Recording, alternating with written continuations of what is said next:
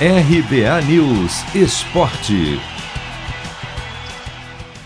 Quais times vão se juntar ao Fluminense, que por enquanto é o único classificado para as quartas de final da Copa do Brasil? A definição acontecerá ao longo desta semana.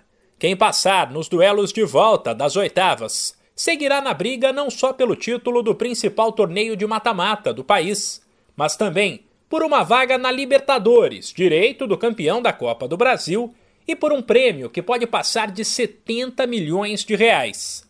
Grêmio, Santos e Flamengo estão com um pé na próxima fase. Nesta terça-feira, o tricolor gaúcho recebe o Vitória às 7 da noite no horário de Brasília. Como venceu na ida por 3 a 0, o Grêmio pode perder por até dois de diferença, que estará classificado. Sem esquecer que na Copa do Brasil não existe mais a questão do gol qualificado como critério de desempate. Já Santos e Flamengo jogam apenas na quinta-feira, fora de casa. Ambos vão enfrentar equipes da quarta divisão do futebol nacional e só serão eliminados se houver um desastre. O Peixe poderá até perder por três gols para a Juazeirense e o Flamengo poderá levar cinco do ABC.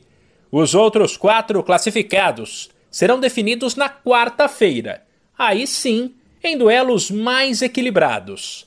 Principalmente Atlético Goianiense e Atlético Paranaense e CRB e Fortaleza. Em ambos os casos, o time visitante jogará pelo empate. Já Atlético Mineiro e São Paulo, depois de vencerem na ida por 2 a 0 em casa, poderão até perder para Bahia e Vasco fora por um de diferença, que estarão classificados. Depois, os confrontos das quartas de final da Copa do Brasil serão definidos em um sorteio. De São Paulo, Humberto Ferretti.